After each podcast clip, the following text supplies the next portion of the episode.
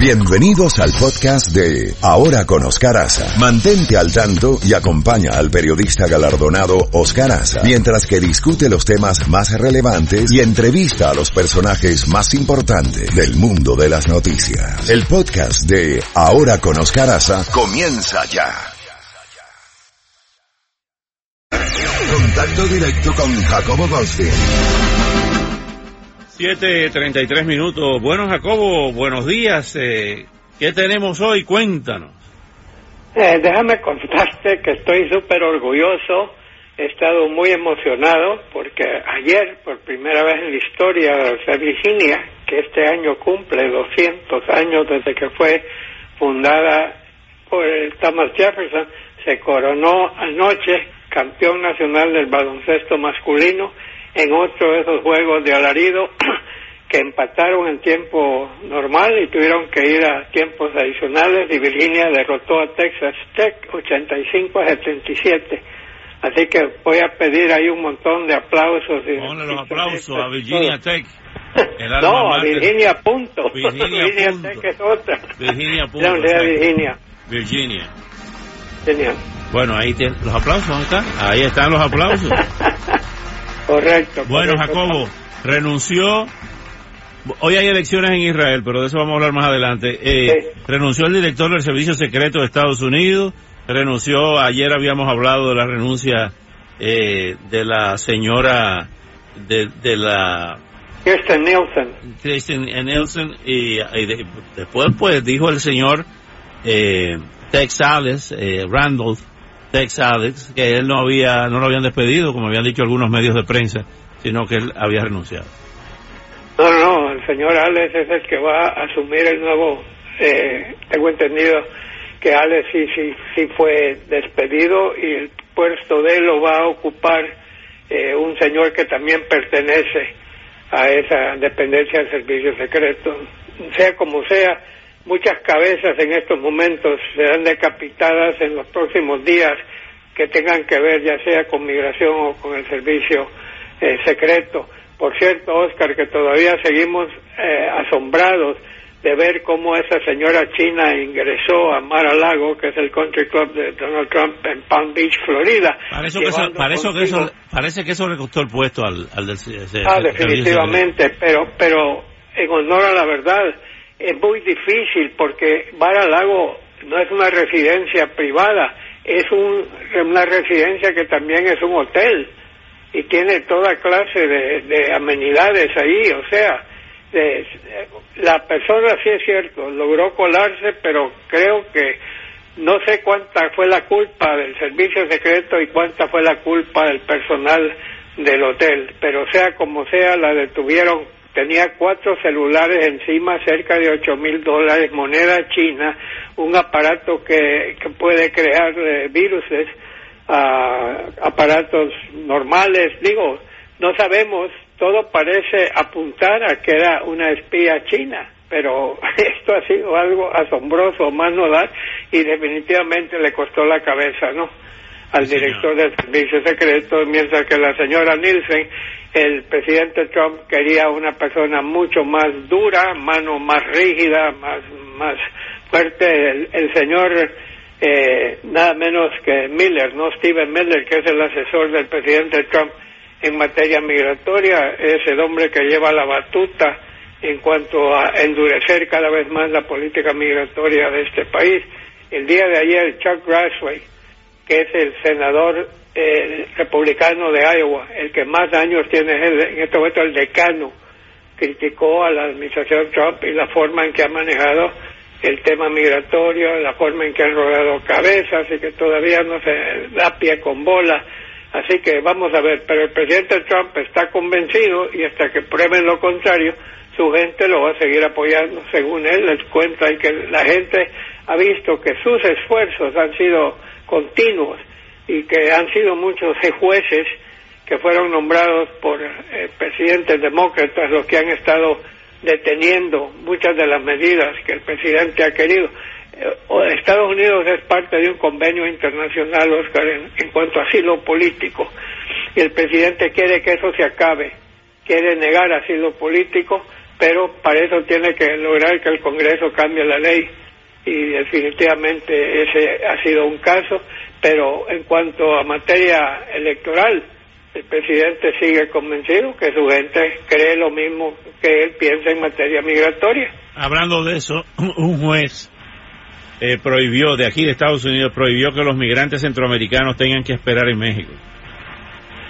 Correcto, él, ese juez dictaminó que deben ser escuchados por jueces en territorio estadounidense. Eso, eso le caería bien a México, que también no haya que hacer, Oscar, puesto que los han colocado en una situación bastante difícil al gobierno de Andrés Manuel López Obrador. Así que esto veremos qué es lo que va a suceder. Mientras tanto, mi querido Oscar, tenemos nada menos que a Bill Barr, el nuevo secretario de Justicia, el hombre que resumió en cuatro páginas las 400 páginas que le presentó el fiscal especial Robert Mueller, estará compareciendo hoy ante el Congreso y ten por seguro que lo van a tener en el banquillo de los acusados eh, porque va a rendir testimonio bajo juramento y vas a ver que va a haber acciones explosivas en la colina del Capitolio, puesto que mucha gente no está de acuerdo con la forma en que él está manejando el documento de 400 y pico de páginas que le entregó el fiscal especial Robert Mueller que técnicamente hablando ya terminó su faena. Él entregó el informe, el informe, esa era su misión, ya está, pero también eh, eh, los eh, senadores y congresistas demócratas quieren que se presente ante el Congreso y, y rinda testimonio bajo juramento, así que tenemos para rato, Oscar. Bueno, Jacobo, ¿qué, ¿qué más tenemos? Bueno, el tema suyo, y el tema de todos los que estamos viendo de cerca, el drama en el Medio Oriente. Hoy hay elecciones en Israel. Eh, el Bibi Netanyahu, Benjamin Netanyahu, ha estado con una línea dura totalmente en cuanto a los palestinos y una de las cosas que ha ofrecido a última hora durante su campaña es eh, decretar territorio israelí, zonas que han sido consideradas en litigio, por llamarlo así. En, la Cisjordania, sí. La Cisjordania, correcto. Y eso cree el señor Netanyahu que lo va a llevar al triunfo, no se sabe todavía. Él está enfrentando a un general que fue jefe de las Fuerzas Armadas israelíes y que tiene una postura más abierta en cuanto a negociaciones con los palestinos, pero no sabemos qué es lo que va a pasar. Pero mientras eso ocurre, el fiscal el Procurador General de Justicia de Israel está persiguiendo al señor ministro Netanyahu y a su esposa por actos de corrupción. La pregunta que yo me hago, Oscar, y no sé cuál sería la respuesta, supuestamente si gana eh, Netanyahu, que ya lleva creo que 13, 12 o 13 años en el poder, Oscar. Sí, después, después de... No consecutivos, no consecutivos. después de David Ben Gurión es el que más ha estado en el poder.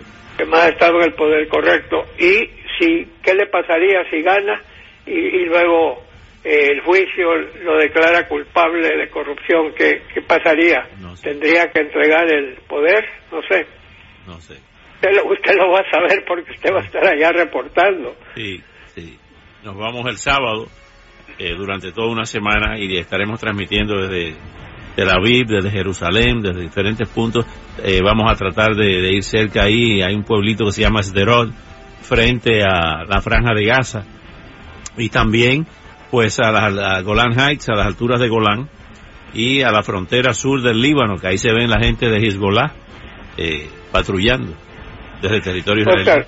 Eh, mira como, como señal clara de, las titulares que tenemos tantos a la vez, que hoy llega a la Casa Blanca nada menos que el presidente de Egipto, pieza clave en el Medio Oriente, estamos hablando del general Al-Sisi, al Sasi o al Sisi, no sé.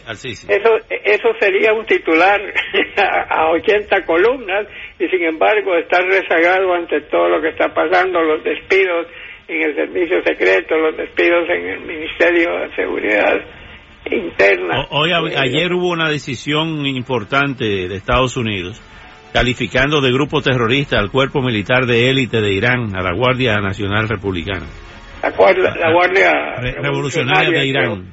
Revolucionaria la Guardia Revolucionaria de Irán, que ha sido como su policía secreta, como su, sus tropas de choque, que creo que tienen más poder ellos que, que los mismos ayatolas, pero ellos son los que los han cuidado y mantenido en el poder durante cuatro décadas. Así que no me extraña porque ellos han estado metidos en un montón de países y, y ha sido una cuna de terrorismo también que ha regado Irán alrededor del mundo. Así que vamos a ver qué es lo que termina sucediendo. Mientras tanto, pues los senadores y congresistas se van a fin de semana, se toman un asueto de dos semanas, van a regresar a sus respectivos estados y condados y ciudades y para ver qué es lo que piensa el público de todo lo que está ocurriendo en Washington y todo lo que está ocurriendo a nivel nacional e internacional. Y para terminar, Jacobo, su amigo Diego Armando Maradona recibió una multa de la Federación Mexicana de Fútbol porque luego del triunfo de su equipo en un partido en Ciudad de México se tiró en la silla y antes de, la conferencia de prensa regular en estos casos dijo quiero dedicar el triunfo a Nicolás Maduro y a toda Venezuela que está sufriendo porque los sheriffs del mundo que son los yanquis se creen que nos pueden llevar por delante y inmediatamente esa declaración eh, del pasado 31 de marzo le ha valido al astro argentino una multa por parte de la Federación Mexicana de Fútbol. Maradona habrá sido bueno con las piernas metiendo goles, pero en su vida privada y en su política a seguir, esa es otra cosa, Oscar. Y, y meter a México ahorita, que México está tratando de ver qué hacer con los inmigrantes y México está tratando de mediar junto a Uruguay para ver qué se puede hacer tener al señor Maradona dando opiniones de esa índole no no le hace ningún favor a México. Y, ciertamente el, prestigio o desprestigio de Maradona durante su carrera y sus luchas eh, luchas contra las drogas pero drogas usando él no no luchas para que no se usen. Y me van a perdonar pero para mí Maradona no es héroe de nadie es una persona que más bien ha deshonrado al deporte. Así es. Bueno, Jacobo, mañana le seguimos. Mañana le seguimos, don Sí, señor. Vamos a ver. Un abrazo, señor. Gracias. Bueno, entre tanto, entre tanto, pues eh, hay una votación. Estaremos ampliando con eh, nuestro próximo invitado, o sea, un invitado más adelante, que es Juan Dirci. Vamos a estar hablando de lo que está pasando en Israel, donde hay eh, 6.3 millones de personas tienen derecho a voto, están inscritos para votar. Hay 1.200 eh, lugares eh, para sitios de votación, colegios electorales.